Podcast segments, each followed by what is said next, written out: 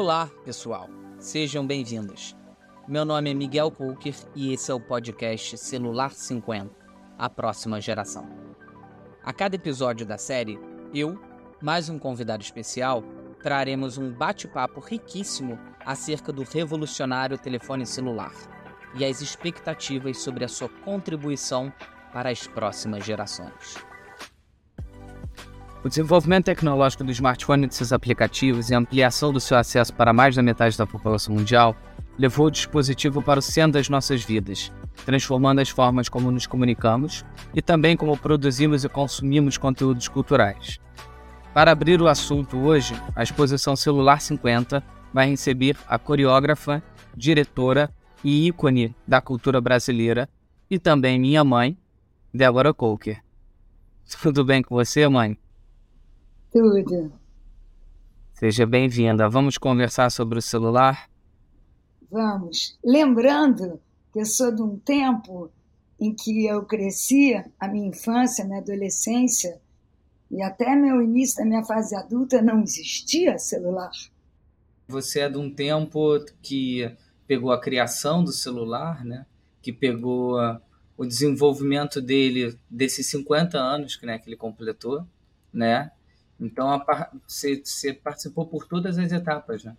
Sim. Eu me lembro do tijolão, né? Daquela, sim, né? Assim, de todas as etapas, não só da eficiência, mas também esteticamente, como ele foi se modificando, né? Como ele foi quase que hoje em dia faz parte do nosso corpo. É engraçado você falar isso, porque você é uma pessoa que trabalha com o corpo, né? É, você é, um dos seus trabalhos é ser uma diretora de movimento, é ser uma coreógrafa que é, explora justamente o corpo é, para fazer as suas criações coreográficas de movimento. E você falar que o celular faz parte do corpo, é, como que é isso? É, como que é você estar o tempo inteiro com o celular? Cada vez mais eu compreendo como na verdade, não só sobre as questões tecnológicas, mas como tudo na vida, né? quase como uma questão filosófica, tudo vem com muitas uh, possibilidades, com muitas uh, potências evolutivas né? E, e positivas. E também vem os riscos, os perigos, também junto com algo que é muito bom, vem a gente percebe, a gente sente isso, né? Algo de muito fascinante, de uma facilidade, de uma é, facilidade no sentido de você poder dedicar e utilizar seu tempo. É, ele se torna, você não perde tanto tempo, porque a eficiência do celular te ajuda a não perder tempo com, é, por exemplo, com, com comunicação, você se comunica muito rápido, né? com é, com troca de informações, é, com a, a, as fronteiras do mundo inteiro, né? tudo, passa a, tudo passa a ser é, é, perto de você. Né? Tem um lado que realmente é genial, e tem um outro lado que não dá ainda para saber se é genial ou não, não é genial, é, o quanto que é, o quanto que essa interferência gigantesca, né? Que, que ela pode, o que, que ela está causando em todos nós. Mas tem algo muito bacana que é a, a né, o, o, o, que, o ser humano, a gente vem, né, na civilização vem toda querendo a, aprimorar e utilizar o seu tempo, né, de, no sentido de aproveitar a vida o máximo possível. E o celular, quanto a isso, ele ajuda, contribui muito. Você consegue se comunicar muito rapidamente, você consegue ter notícias de coisas que estão acontecendo em outros países que estão com outros fusos horários. Então, é uma, realmente é fantástico. Até aproveitando sobre isso, sobre é, você poder ter acesso às informações ao seu redor através do celular, ele está na, na, na, nossa mão com uma facilidade é, como a de hoje, né? muito maior de como foi nas outras gerações de celulares. eu queria até falar sobre algo que eu imagino que influencia também a, coreo, a criação coreográfica, porque a, a produção e a circulação de vídeos que, que apresentam novas coreografias, movimentos, é, para serem conhecidas no mundo, sempre utilizaram de aparatos tecnológicos que estavam disponíveis nas suas épocas. O cinema, a televisão, o videocassete, o DVD, a internet. A gente sabe dos impactos é, em termos de referências de como foi, por exemplo, o lançamento do videoclipe Thriller do Michael Jackson aquela coreografia do, do Michael Jackson. Quando lança aquele clipe e aquele clipe se difunde no mundo, a gente sabe que isso influenciou a criação coreográfica de criadores no mundo inteiro. Né? Com a chegada e o desenvolvimento do smartphone, o celular se transformou em um aparelho onde você não só recebe esses vídeos com muita facilidade, mas você também pode produzir vídeos de dança é, com muita facilidade, editar e finalizar esses vídeos né? e, vi, e você mesmo veicular eles. Assim como eu falei, você também pode assistir. Hoje é muito comum a gente receber e ver filmes de ou pessoas individuais ou grupos de pessoas dançando em todos os cantos do mundo, né? Toda hora pipoca um vídeo nas redes sociais assim, né, de um de uma pessoa dançando com algum estilo, seja na Índia, seja em algum país na África, seja alguma outra dança local em qualquer outro lugar do planeta.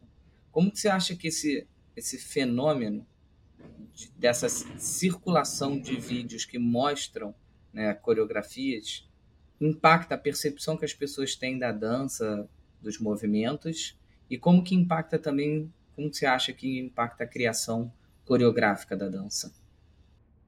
Bom, essa pergunta essa colocação que você fez agora me leva para um fenômeno, né?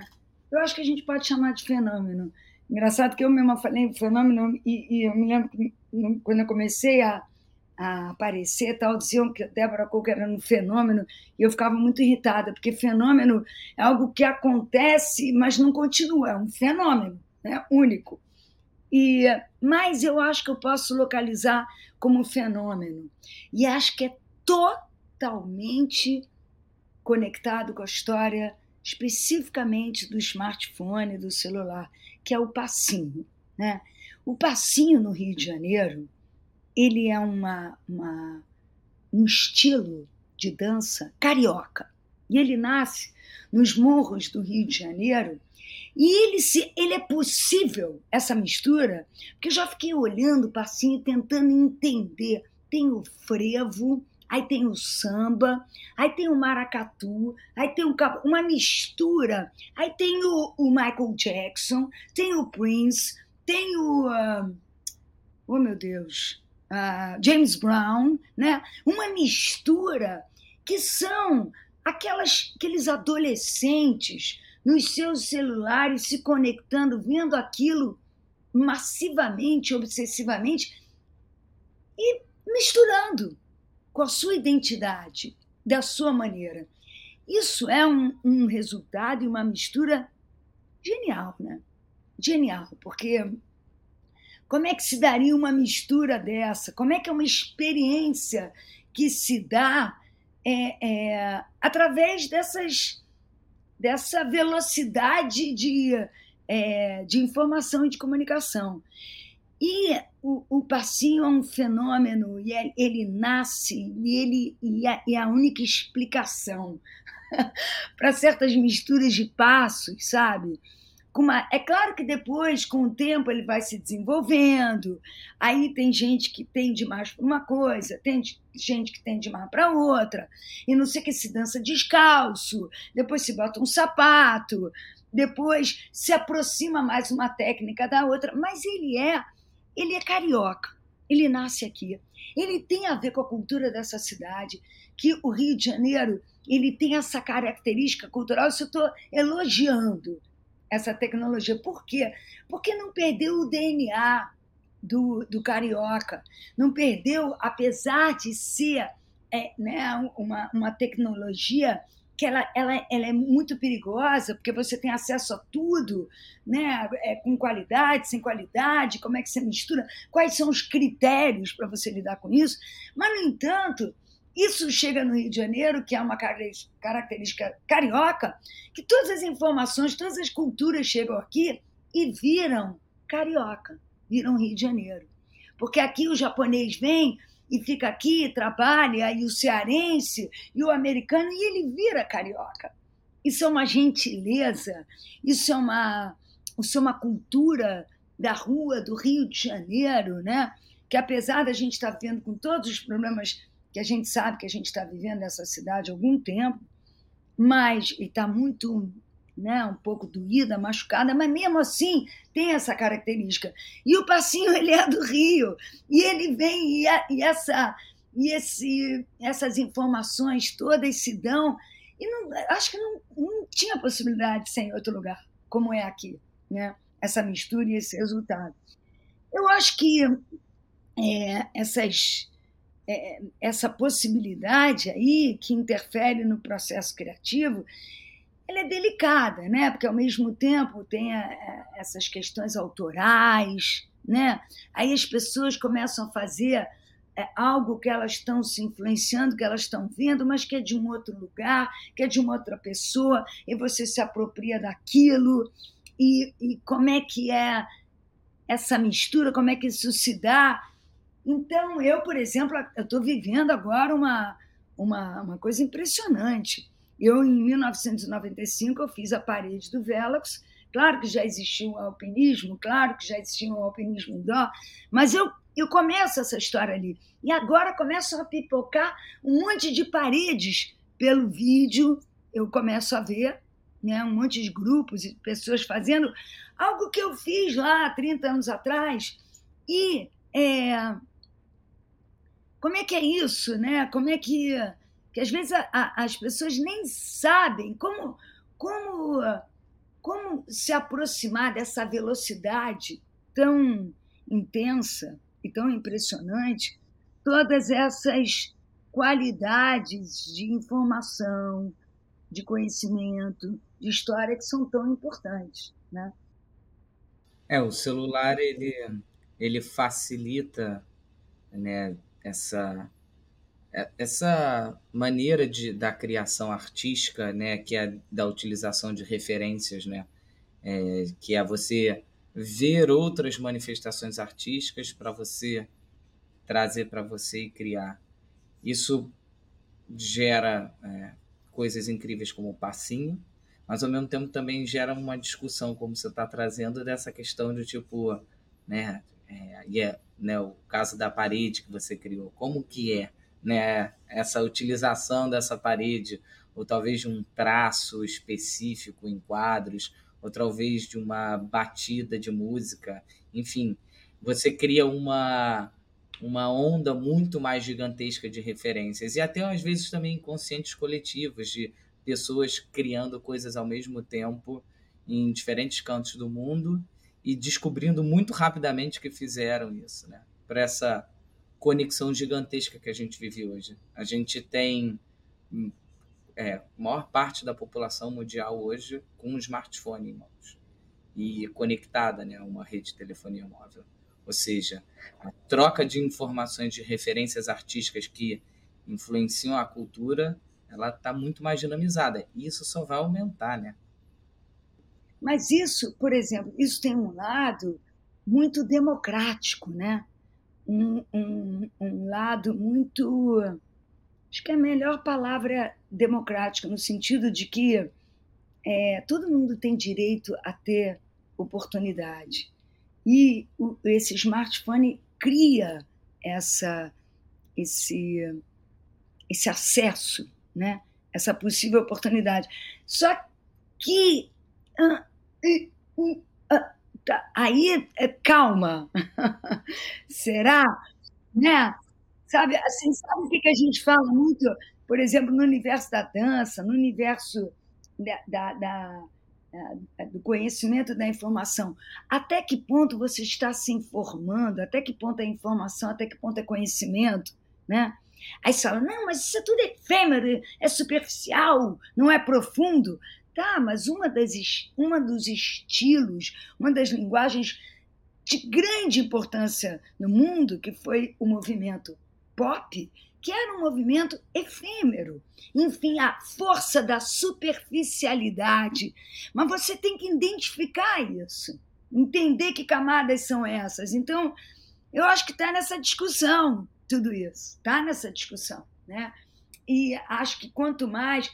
Eu, eu acho essa exposição que vocês estão fazendo, ela muito bacana, porque a, é, essa, essa, essa comunicação né? essa possibilidade de comunicação, demanda uma, uma metalinguagem. A gente tem que, dentro dela, discutir ela. Porque senão a gente vai ser engolido por ela. Senão a gente vai ser absorvido por ela. Você não vai ter mais como saber o que é fake news, o que não é fake news, o que foi inventado, o que está sendo mascarado. Então, isso você tem que ter uma. Junto com esse fascínio, porque é fascinante, não tem como deixar de ter, de ser, você tem que ter uma, um constante, não é uma desconfiança, mas uma atenção constante. Um olhar criterioso, um olhar crítico, sabe? Ao mesmo tempo que é tudo rápido, tudo fácil, peraí, peraí. De onde vem? Tá falando sobre o quê? É da onde? Se conecta com o quê? Sabe? Enfim, essa é a minha sugestão. Eu queria aproveitar e falar sobre uma coisa que é super discutida nos dias de hoje, nos ambientes de debates culturais é, ligados à dança, que é o surgimento da, da rede social TikTok e, e a primeira onda de produção de conteúdo que ela acaba impulsionando e que cria, usar a palavra de novo, um fenômeno que é de pessoas é, fazendo as famosas dancinhas. Esse foi o nome que se cunhou para para esse estilo de como as pessoas né, produziam esses vídeos e veiculam esses vídeos, né? Fazendo coreografias, eu diria assim, bem simples, é, talvez de um ponto de vista superficiais, né? Mas que, como você falou, se cria-se uma identidade disso, isso também pode ter uma relevância. Como que você vê essa uma espécie de uma banalização do uso da dança dentro do, do TikTok e de pessoas é, que, enfim, se sentem à vontade de fazer a sua dança da maneira que quiser ali. Olha, Miguel, você está trazendo o assunto do TikTok, eu me lembrei que na, na Copa quando foi? Não, agora teve algum jogo de futebol, não me lembro, me ligou um jornalista falando que acho que os brasileiros, alguém tinha feito uma dancinha e algum país se questionou culturalmente se essa dancinha era um deboche ou não era. Né?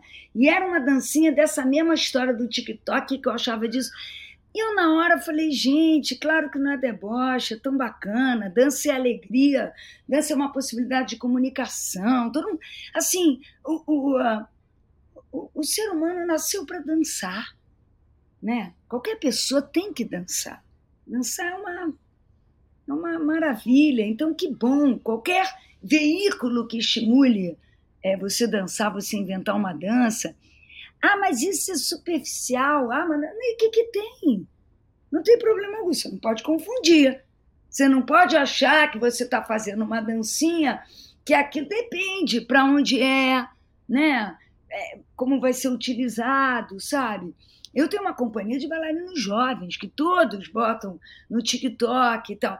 Só que quando você entra num processo de pesquisa, é, de experimentar e de estudar movimento, é outra, é, é outra parada, né? Uma coisa é você brincar com aquilo, é você mexer naquela ferramenta, é você experimentar ela. Outra coisa é você estudar ela. Demanda outro tempo, demanda outra. É, demanda outra, outro, outro, outra parada para você exercitar aquilo, né? Mas eu sou, não tenho o menor medo do TikTok, nem das danças, eu acho ótimo. Eu acho uma graça, eu acho que é quase que brincar com a seriedade.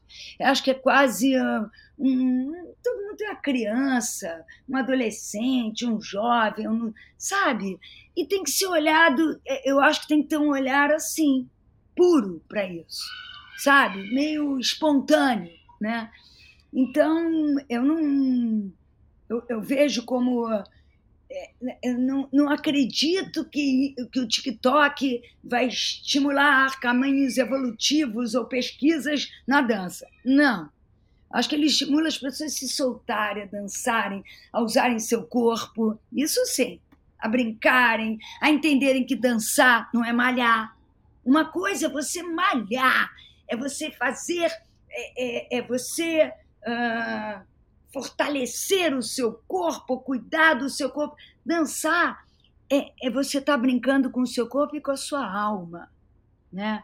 A gente tem que ter um corpo, como diria o meu querido Milton Bonder, é, a gente tem que ter uma alma imoral e um corpo imoral. Para isso a gente tem que soltar ele, tem que subverter ordens, né, que a gente mesmo impõe a ele. Então, acho que o TikTok, eu acho que brinca disso. É claro que, como tudo, né? Aí as pessoas se apropriam do TikTok para, sei lá, para certas mídias, mas aí também não quero entrar nisso, sabe? eu acho que é, entrar, sabe, nessa coisa perversa que tem, que aí eu acho que é uma coisa humana, que é, tem uma malícia, que tem uma. Ah, sei lá, que tem uma, uma, uma, coisa apelativa, uma coisa comercial. Aí é, mas aí é o. Aí é o que eu falo, tudo vem assim, né? Tá chegando, uma coisa genial, tum, ela já vem, já se agarra nela, algo que, que pode ser terrível, né? Mas a gente tem que tomar cuidado, porque não é o TikTok, não é a ideia de criar vídeos rapidinhos em qualquer lugar e, e, e simples. Isso eu, não, eu acho bacana. E tem uma outra coisa também que eu, que eu já tinha até te falado é, e esse negócio do, do celular, essa extensão do corpo, ele tem um tamanho, né? Eu fico na minha companhia, não pode celular, não pode celular. E agora, toda hora tem alguém com celular. Por quê? Porque eles estão estudando através do celular. Como? Eles fazem uma coisa que eles querem. Ai, um, um pede ao outro, grava para mim isso aqui que eu estou fazendo, que eu quero ver como é que tá. Aí a gente, por exemplo, outro dia a gente estava tentando fazer um salto difícil, complicado, e não estava dando certo. Era uma coisa que era uma altura e demandava a, a pessoa que saltava e as pessoas que pegavam. E a gente não sabia onde estava o problema. Vamos gravar. Aí gravamos. Ah, pera, peraí. Um grava daqui, de frente, o outro de lado. E a gente vai entender. Com isso, a gente entendeu e a gente pôde corrigir. A gente ia ficar horas, talvez dias. Porque o seu olhar. Não, peraí, peraí, repete de uma hora tem uma exaustão física.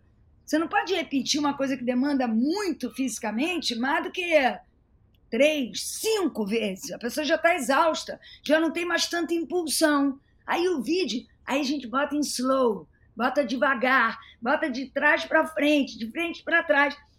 Caramba, isso é. Isso é. Isso é genial. E, nessa, e não é grava, manda pelo instante. Nossa, isso é maravilhoso. Isso é maravilhoso. É algo que eu, eu, eu proibia, de vez em quando eu falava, quem está com o celular? Já disse, calma, calma, Débora, eu estou gravando porque ele pediu para estudar, para depois eu tá, tá. Nisso eu parei de reclamar. Né? Porque eu ficava ali meio. Porque, ao mesmo tempo, o celular, como faz parte de você e está numa comunicação constante, ele pode ser um instrumento de dispersão super complicado, né? Por exemplo, ele toca em todos os momentos, né? Aí uma pessoa te liga numa hora que você não quer falar, te manda um WhatsApp. Você está concentrado, fala, plim! Aí a sua cabeça já diz, recebeu alguma mensagem. Te dispersou. Isso não é legal. Então, como você vai lidar com isso? Como os pais, como os diretores de companhia, como os coreógrafos, né? Tem hora que não é para. Ah, peraí, te gravar. Não grava, não. Você tem que, você tem que poder perceber, imaginar o que você está fazendo e não ver. Você tem que sentir o que você está fazendo. Você tem que perceber.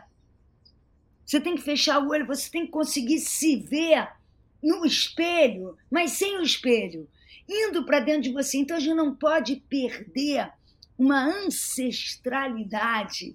O, o, sabe, o futuro é ancestral. Eu acho que tem que ter a tecnologia, ela tem essa capacidade genial de ser totalmente primitiva, ancestral. Ela, ela, ela, ela é, o, é, o, nosso DNA, né? De evolutivo que faz parte da gente, e ao mesmo tempo é, é algo que está ali, né? Indo, quer dizer, você tem que ir para frente e para trás, sabe? Com isso e ficar atento, ficar muito atento. Você tem algum caso de criação coreográfica que você tenha feito é, nos últimos tempos?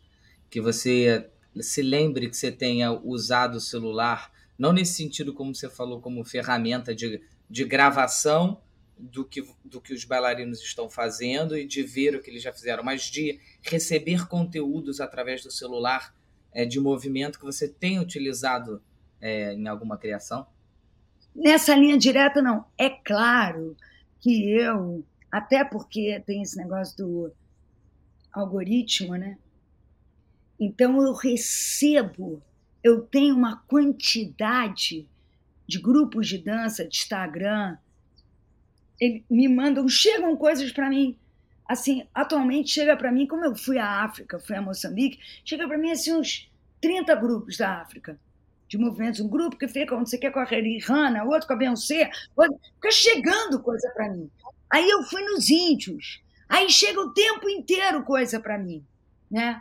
Aí tal, mas então isso chega, né?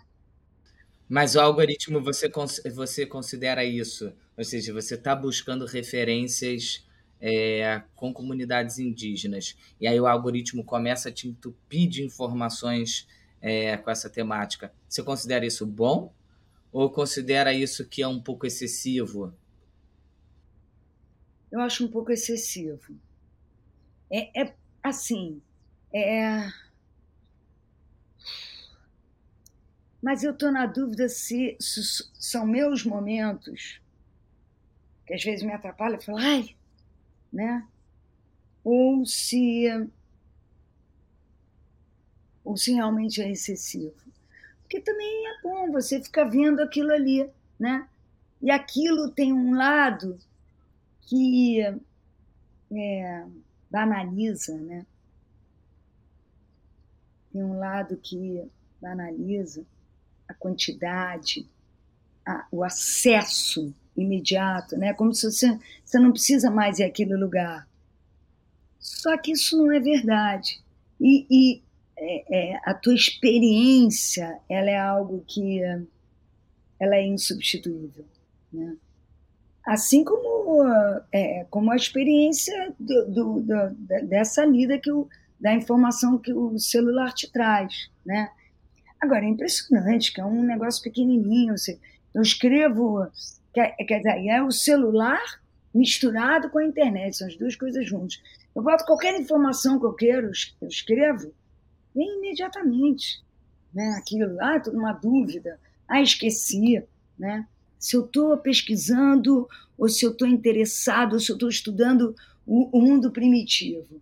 E aí chega tudo, informações primitivas para mim, isso não me atrapalha. O que me atrapalha é um pouco uma. Tem alguma coisa que às vezes é uma fofoqueria, um negócio que eu não sei direito de dizer, umas coisas que eu Aí eu entro, olho, uma coisa que eu não queria. Ai, não era pensar nisso agora. Me distrai, me gasta, me cansa, me exauro. Eu vou te fazer uma pergunta sobre isso também, mas eu antes eu queria, só para não esquecer, essa pergunta sobre experiência. É, você falou, né? É, recebo conteúdos. Aí me parece, será que eu nem preciso ir até lá? Tanto que eu já recebi, tanto que eu já vi, que eu já consumi, você fala, não, eu preciso ir até lá. Mas eu queria trazer um caso é, seu que é de 1994 a 2021, para você assistir um espetáculo da companhia de dança Deborah Coker, você tinha que ir até um teatro. Você tinha que ir até o teatro para assistir. Em 2021, por conta da pandemia, o seu último espetáculo, Cura, estreou ao vivo num streaming, né, na, no Globoplay, é, onde você podia assistir de qualquer plataforma. Você podia assistir de uma televisão, você podia assistir de um iPad, você podia assistir de um celular. Você já assistiu algum espetáculo de dança por, pelo celular?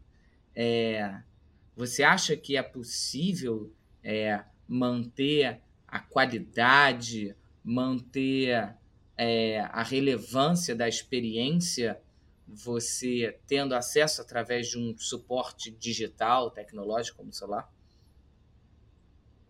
Sim, com certeza.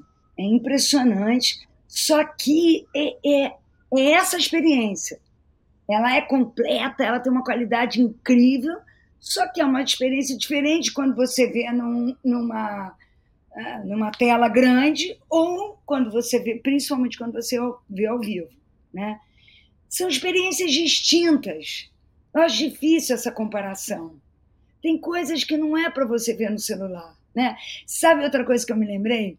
Entrou uma menina nova há duas semanas na companhia e acabou o ensaio e desligaram todo o som e eu queria continuar ensaiando com ela.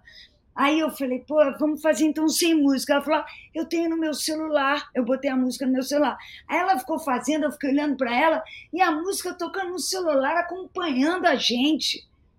Um negócio assim, quer dizer, como, esse, como se a gente não se atrapalhar com as questões do conteúdo, a ferramenta que se torna possível é extraordinária.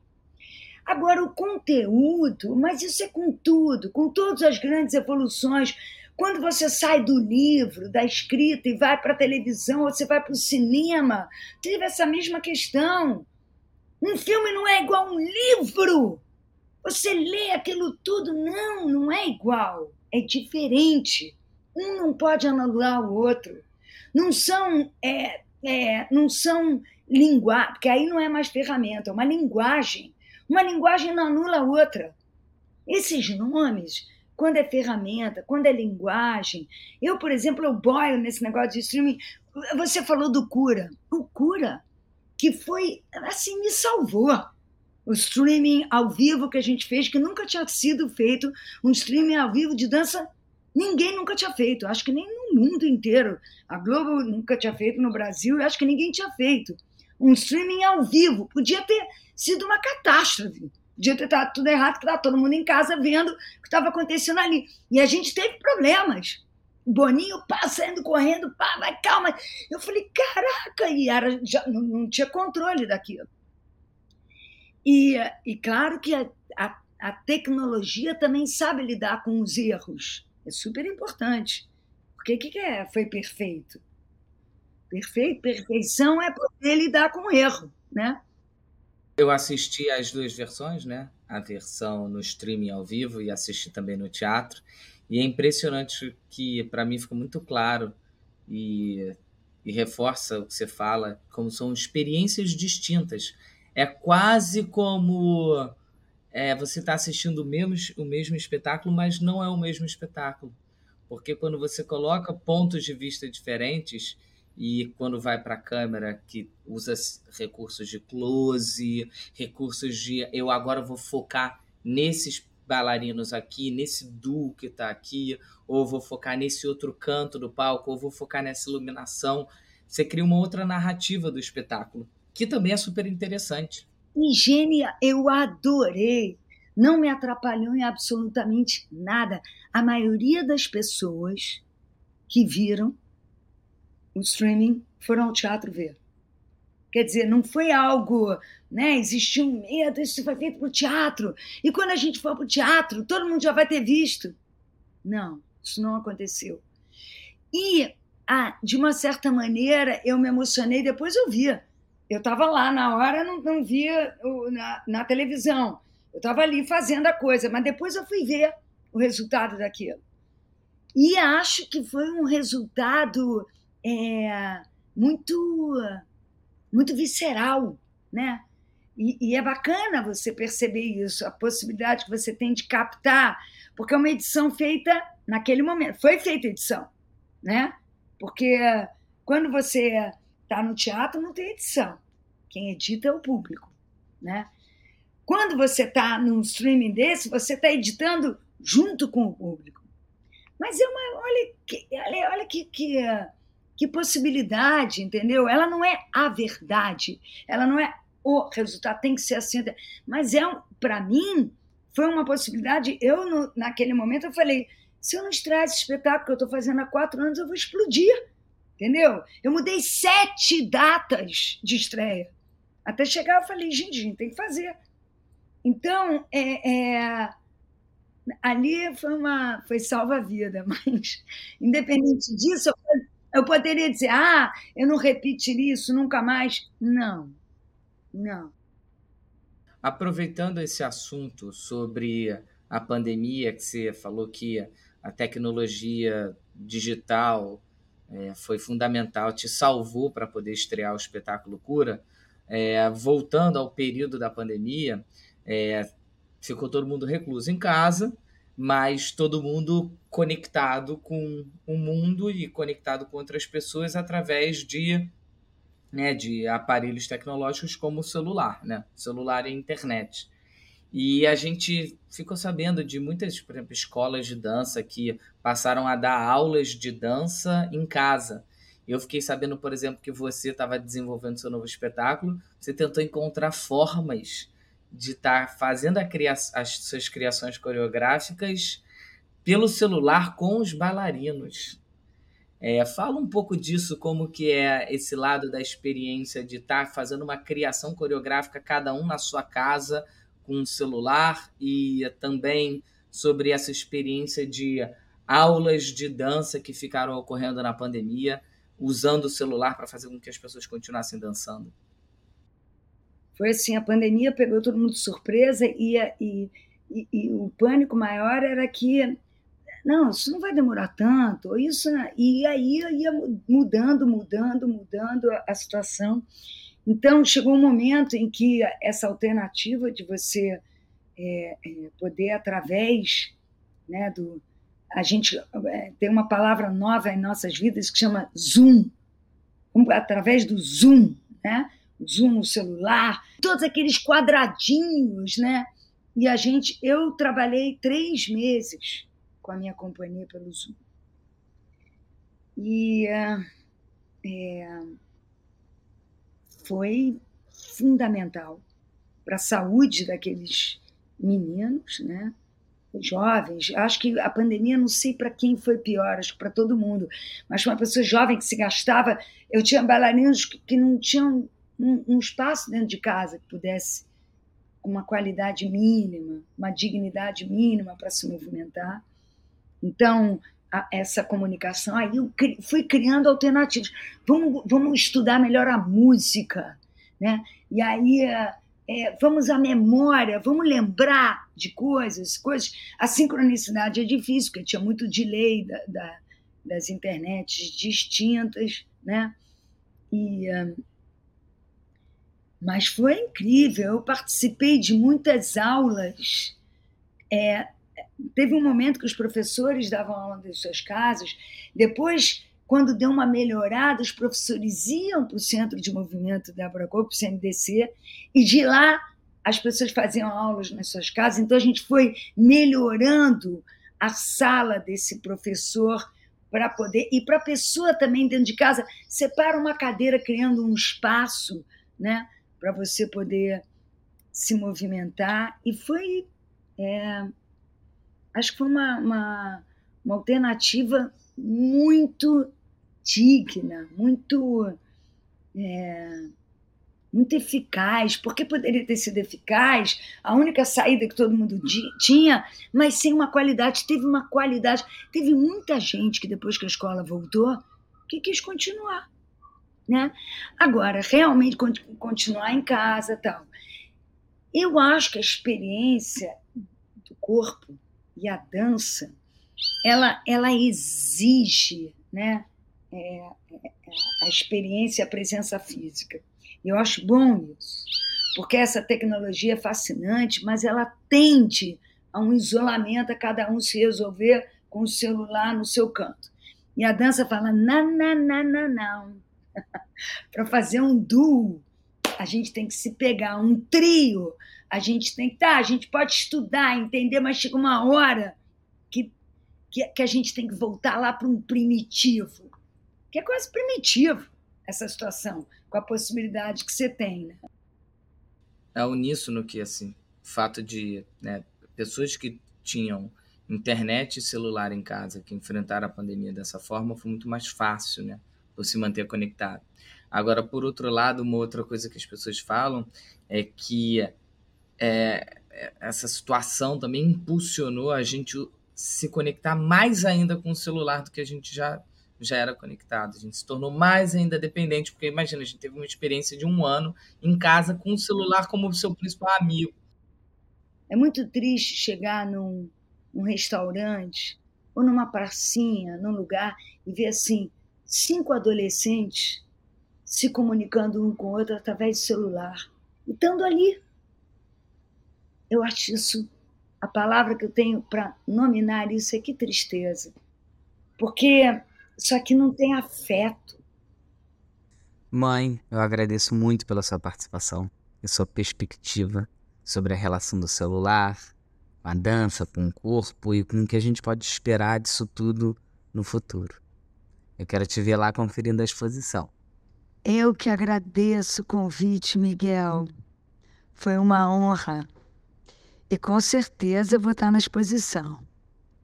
Axé, saudações, salve! O podcast Celular 50, A Próxima Geração, é fruto da mostra comemorativa das cinco décadas desde a primeira ligação sem fio, a exposição Celular 50, apresentada pela Motorola com patrocínio da Claro. Visite a exposição no Museu do Amanhã, disponível até agosto de 2023. Ingressos à venda em celular50.com.br. Até a próxima!